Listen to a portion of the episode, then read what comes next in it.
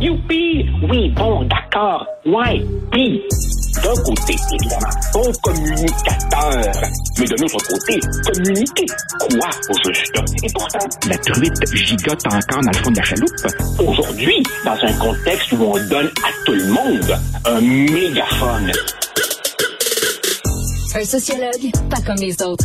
Joseph Facal. Mon oncle Richard est content parce qu'il parle à Joseph. Salut Joseph. Bonjour Richard, comment vas-tu? Ça va. Écoute Joseph, j'ai un test pour toi. Oh. OK, j'ai un test. Écoute ça. Tu es président d'une entreprise. Tu es le boss Ouais. d'une entreprise et tu veux justement qu'il y ait davantage de, de variété, de diversité, de minorité dans ton entreprise pour bien paraître aux, aux yeux des gens. Bon. Alors, tu as le choix entre deux candidates. OK? Une femme blanche, lesbienne, non handicapée et catholique et une femme noire hétérosexuelle, musulmane et handicapée. Laquelle tu choisis? Tout, tout, tout, tout, tout, Eh, tout, tout, tout, tout, tout, c'est tout. une, c'est une, c'est une question absolument euh, terrible parce que, parce que les deux candidates cochent plusieurs des bonnes cases dans la catégorie de la victimisation. Mais tu sais, la femme, la femme blanche, la femme blanche et la femme noire, la femme noire a préséance sur la femme blanche, on s'entend? Mais la femme Mais- blanche, elle est lesbienne, alors que la femme oui. noire, elle est hétérosexuelle. Alors là, Oui, mais- qui a préséance sur qui? ouais, mais attends un peu, attends un peu. Là. Ça, ça manque de religion, ton affaire. là. Il n'était pas aussi question de... Elle, croit en quoi, là? Il y a, il y a du voile Oui. là-dedans, raconte, là. La femme noire serait musulmane et la femme blanche catholique. Ah, oh, ben non, non. Non, non, non, Blanche, hein. blanche et catholique, là, ça commence à faire déjà beaucoup, là. Mais attends Hein? une minute, mais la femme blanche, elle est non-binaire, par contre. Ah ouais, c'est vrai, c'est vrai. C'est- compliqué ton affaire. là. en, tout cas, en tout cas, une chose est certaine, une chose est certaine, l'homme blanc, Ah, ah, ben hétéro, 50 ans, catholique, lui là, on n'en parle même pas. Je veux rien savoir de lui. Mais, mais tu sais que Joseph, euh, on rit, mais c'est une business. Il y a des entreprises justement qui disent, ben donnez-nous de l'argent, euh, puis on va aller vous aider à vous dépatouiller avec tout ça. Là. Qui vous allez choisir? C'est rendu une business? Mais, mais, mais Richard, de la même manière que euh, il y a quelques années, euh, autour de la solidarité internationale, le tiers-monde, les pays en voie de développement, s'est créé une véritable business de, la charité tiers-mondiste. Ben, Aujourd'hui, tout ce qui est équité, diversité, inclusion est devenu une business et aussi, bien sûr, une filière pour des, des, des, des carrières euh, tout à fait intéressantes. Comme toi et moi Oui. l'avons souvent discuté, euh, le wokisme, ça ne se réduit pas à euh, des étudiants excités ou à des profs un peu un peu crinqués. Il y a de véritables bureaucraties EDI qui travaillent à faire avancer cet agenda.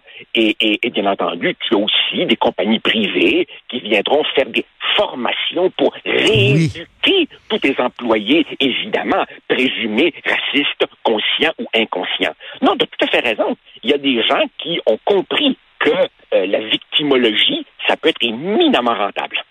Et écoute, je, je- j'entendais Marie-Louise Arsenault, qui est une des papesses du mouvement woke. Elle était à la grande messe du dimanche et elle disait ah pourquoi le mouvement, le mot woke est tellement euh, euh, détesté? Pourtant, qui est contre la justice sociale? Nous sommes tous pour la justice sociale. Donc, sous prétexte que les woke sont du bon bord, sont pour la justice sociale, on ne devrait pas critiquer les dérives d'un mouvement. Ben, ça, c'est évidemment de la fausse représentation, car ce qui pose problème dans le wokisme n'est pas la sensibilité à la question raciale, c'est euh, l'hypersensibilité, l'hypersusceptibilité, les appels à, la censure et, et- et- et des réflexes euh, carrément, carrément fascisants euh, dans certains cas. Tu l'illustres bien dans, dans ta chronique de ce matin, n'est-ce pas? Des, des jeunes étudiants peuvent rentrer à l'UCAM et tout casser, mais sous prétexte évidemment que la cause Est dont bonne. se réclament est, est- est bonne, là tout d'un coup, on semble euh, les condamner moins fermement que si les mêmes actes se réclamaient d'une autre idéologie. Non, non, il faut pas nous prendre pour des imbéciles. ce n'est pas ici une question de justice sociale, c'est une question de atteinte grave euh, aux, aux, libertés de ceux qui ne pensent pas comme toi. Écoute, toi qui viens euh, qui viens d'Amérique du Sud, est-ce que tu serais euh, dans les est-ce que tu serais une personne racisée? En même temps tu es blanc ah ben non, non, non, non, non, non, il est clair, il est clair que, il est clair que moi, je, je coche toutes les mauvaises catégories. Euh, premièrement, euh, j'ai atteint euh, la soixantaine, j'ai relativement réussi ma vie, donc je fais partie du boys club, n'est-ce pas, pour reprendre une expression consacrée. Je suis homme, je suis blanc, hmm. je suis hétérosexuel, j'ai absolument tous les défauts du monde. Non, non, écoute, ça, mon, mon, mon, mon, compte est bon. mais j'adore le titre de ta chronique, Autour des femmes blanches dégoûtées. Je sens une certaine ironie en disant, bon, ben, c'est pas rien que les hommes blancs, là. Join the club, madame. oui, que ben, tu dis. quand, quand, quand j'écoute, non mais comprenons-nous bien, j'ai infiniment de sympathie pour l'amertume qu'expriment ces jeunes femmes qui à devenir policières par euh, le truchement d'un programme qui s'adresse euh, à des catégories historiquement sous-représentées et qui ont aussi un deck dans, un autre domaine que technique policière. Donc l'idée, si tu veux, c'est de leur permettre de devenir policiers ou policières sans devoir refaire l'intégralité donc d'un deck. Et jusqu'à maintenant, euh, ce programme du ministère de la Sécurité publique s'adressait aux femmes, aux autochtones et aux minorités visibles. Là, maintenant, on apprend que les femmes euh, seront exclues. Autrement dit, elles ne sont plus autant si tu veux, juger digne d'un coup de pouce. Et donc, effectivement, oui, elle, elle, goûte donc à la médecine à laquelle les, hommes euh, euh, goûtent. Et j'en suis extrêmement euh, désolé pour elle. J'ai été, je dois te dire, Richard, un peu estomaqué d'entendre le premier ministre du bout des lèvres défendre cela en utilisant le mot souhaitable. En fait, on ne parle pas ici donc de à compétence égale euh, recruter quelqu'un de telle catégorie. On ne parle pas de faire un effort particulier pour attirer euh, davantage de gens de telle ou telle catégorie vers un certain métier. On parle de postes réservés. On parle de quotas. Et là, évidemment, si tu réserves des places sur la base de la couleur de peau, c'est que forcément, tu exclus d'autres personnes sur la base de la couleur de peau. Ben Et ça, je trouve ça absolument euh, inadmissible. Par ailleurs, as-tu remarqué, Richard, as-tu remarqué qu'on apprend toujours euh, ces choses-là quand un ou une journaliste les déterre? Mm, Et là, mm, tout de mm. suite, évidemment, l'institution se défend. As-tu remarqué qu'il y a une complète absence de débat avant d'introduire ces mesures? On apprend que ça existe, et là, évidemment, bon, ben, euh, tout le monde craint pour rideau. Mais il n'y a jamais vraiment de débat démocratique ouvert pour voir si notre société veut, veut véritablement s'engager dans cette voie. Et s'il n'y a pas de débat, c'est parce qu'évidemment, ceux qui tirent les ficelles savent très bien que s'il y avait débat, il y aurait un rejet populaire massif. Hmm. Autrement dit, on introduit ces discriminations euh, en catimini d'une certaine manière en faussant complètement le jeu démocratique il y a des principes fondamentaux en cause, comme l'équité ou le, ou le mérite, il me semble que ça mérite justement un vrai débat public. Je ne le fait pas. Ça montre aussi, si tu veux, que cette bureaucratie woke, elle est, elle est, elle est anonyme, elle est souterraine et elle avance. Elle avance. Elle avance. Tu sais, en France, à chaque fois qu'il y a un, attentat terroriste, il y a toujours des gens pour nous dire c'est un loup solitaire. Il n'y a pas de mouvement de fond, il n'y a pas de menace islamiste. C'est un loup solitaire. Et à chaque fois, je dis, ça prend combien de loups pour qu'on puisse enfin parler de meute? C'est la même chose pour les woke. À chaque fois qu'on arrive avec un exemple, oui, mais c'est un exemple parmi tant d'autres. Ça va prendre combien d'exemples comme ça pour que les gens disent là, il y a une véritable menace organisée.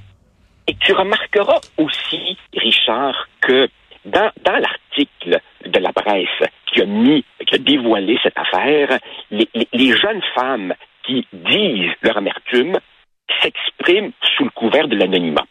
Exactement comme dans le milieu universitaire, les gens n'osent pas euh, dire leur nom quand ils expriment le malaise. Et ça aussi, tu vois, indique la force de, de, de ce nouveau pouvoir. Les gens craignent de les affronter parce qu'ils ont peur des, des, des, représailles sur leur carrière. Ils ont peur du cul-de-sac.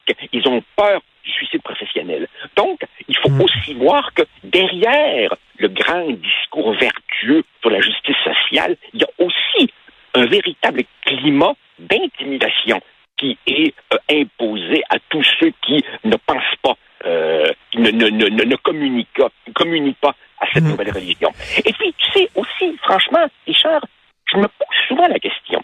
Je me demande, et là, je n'ai pas de réponse, euh, je me demande que doit ressentir intérieurement une personne qui obtient un poste ou une promotion simplement sur la base de sa couleur de peau. Mmh. Je sais pas. Il me semble que tu dois ressentir un immense malaise intérieur. À moins qu'ils se disent, à moins qu'ils se disent, à moins qu'ils se disent que tous les blancs qui travaillent avec moi, eux autres ont eu leur poste parce qu'ils sont blancs. Voilà. Et, et, et j'imagine que, j'imagine que tu dois finalement intérieur, intérieurement ben oui de construire une espèce de rationalisation du type je le mérite parce que tous mes ancêtres ont été outrageusement exploités depuis des centaines d'années. C'est probablement comme ça tu trouves l'espèce de, de, quiétude psychologique qui te permet d'affronter le fait que tu as eu ton poste sur la base d'un critère qui n'était pas le mérite. Écoute, en terminant, je veux à tout prix profiter de ta présence au micro. Euh, je veux t'entendre sur Dominique Anglade qui dit qu'elle souffre de sexisme. Euh, bon, elle sort la carte euh, victime de sexisme pour justifier un peu la piètre performance de son parti. Mais bon, toi qui as fait de la politique, est-ce que tu trouves qu'effectivement les femmes en politique sont moins bien traitées que les hommes en politique? Je te dirais globalement oui, mais c'est de moins en moins vrai. Nous sommes, Richard, en 2022. Je ne nie pas que du chemin reste à faire, mais nous ne sommes plus en 1976. Nous ne sommes plus à l'époque de euh, Lise Payette, Louise Arel, les débuts de Pauline Marois, mmh. Louise Baudouin, cette première génération de femmes. Maintenant, il y a de plus en plus de femmes en politique. Euh, ce n'est plus comme jadis. Il y a eu énormément de progrès.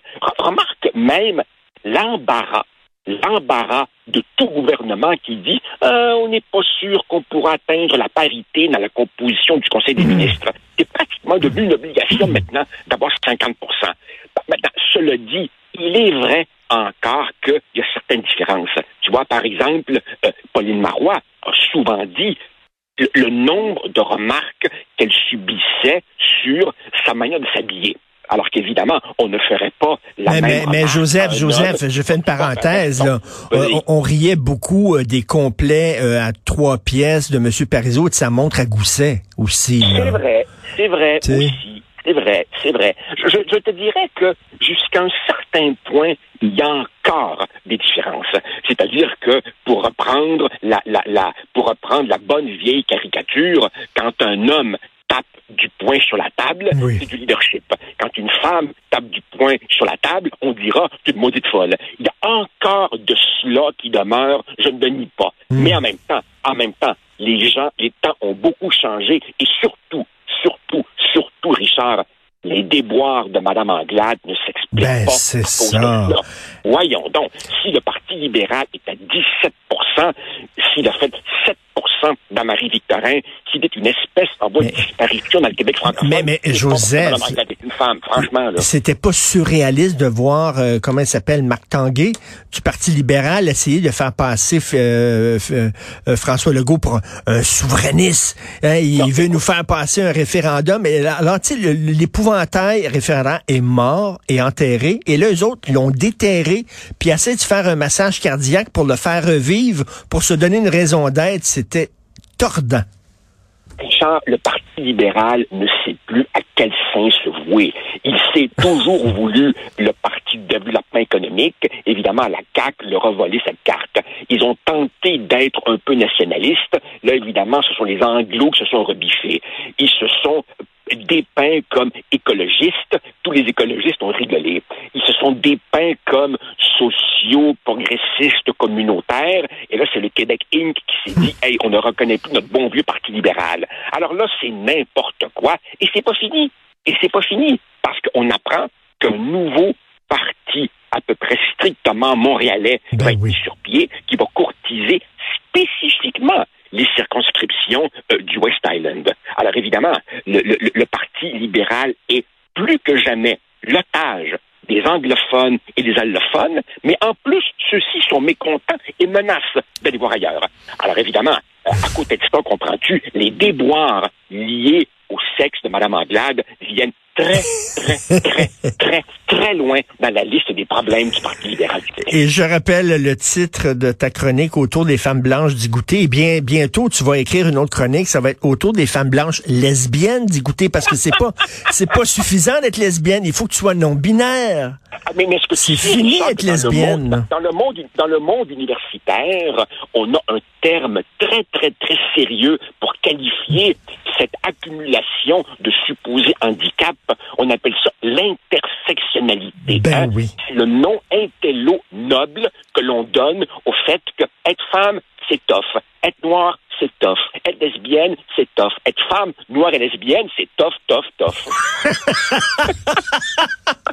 Merci beaucoup. S'il n'existait pas, il faudrait l'inventer, Joseph Facal. Merci. Bye. Merci, c'est Euh, Richard. Bye.